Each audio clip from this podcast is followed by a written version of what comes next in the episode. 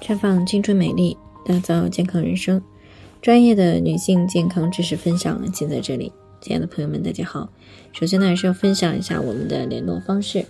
大家可以在我们最常用的聊天软件当中搜索 PK 四零零零六零六五六八，关注以后呢，回复自测进行健康自测，可以更有针对性的了解自己的健康状况。接下来呢，开始我们今天的健康话题。你是子宫内膜癌的高危人群吗？那四月十四号呢到二十一号呢是全国的肿瘤宣传日，它呢是旨在提高大家对于这个癌症的了解，从而呢达到降低癌症发生率的一个目的。那在以往的节目当中呢，我们虽然也谈到过一些关于这个癌症的话题，但是呢大多也都是关于乳腺癌呀、宫颈癌呀、胃癌等这些方面的。那关于子宫内膜癌的话题呢，谈到的还是比较少的。所以呢，也是为了提高女性朋友对于子宫内膜癌的一个了解和警惕性呢，今天呢，我们就关于这个话题呢，来和大家谈一谈。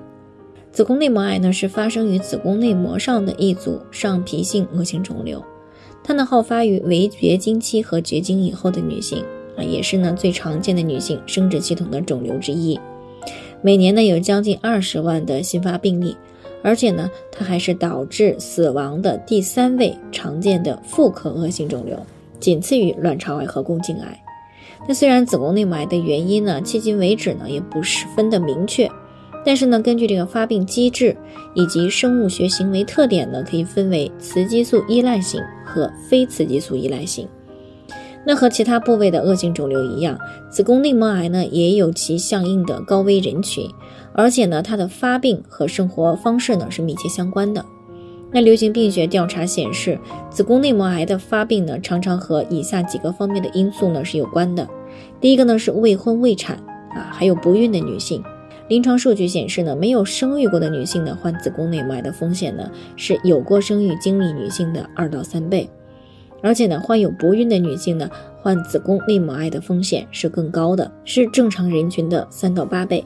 第二个呢就是有肥胖、高血压、糖尿病问题的女性。肥胖、高血压、糖尿病呢，是子宫内膜癌发病相关的三联征。它的发病呢，可能是与我们体内的代谢紊乱引起来的激素紊乱有关联。第三呢，就是初潮比较早、绝经晚的女性，其中呢，绝经晚呢是晚于五十二岁的女性呢，患子宫内膜的概率呢为四十九岁以前绝经的二到四倍。这个呢，可能是和雌激素作用时间过长。持续的对子宫内膜的刺激有关。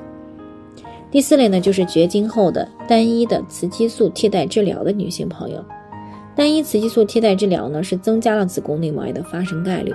它的危险性呢，和雌激素的用量多少、持续时间，以及有没有合用孕激素、中间有没有停药，以及患者的体质有关系。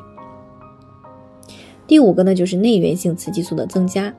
有一些疾病呢，可以引起来内源性雌激素的增加，会造成子宫内膜长期的处于过厚的状态，比如说子宫内膜息肉、多囊卵巢综合征、卵巢肿瘤等等，都会增加子宫内膜的癌变概率。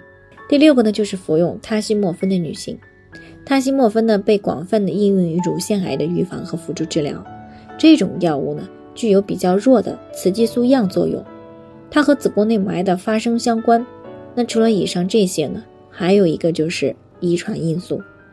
那有研究显示呢，有子宫内膜癌、卵巢癌、乳腺癌或者肠癌家族史的人，患子宫内膜癌的危险性会增加。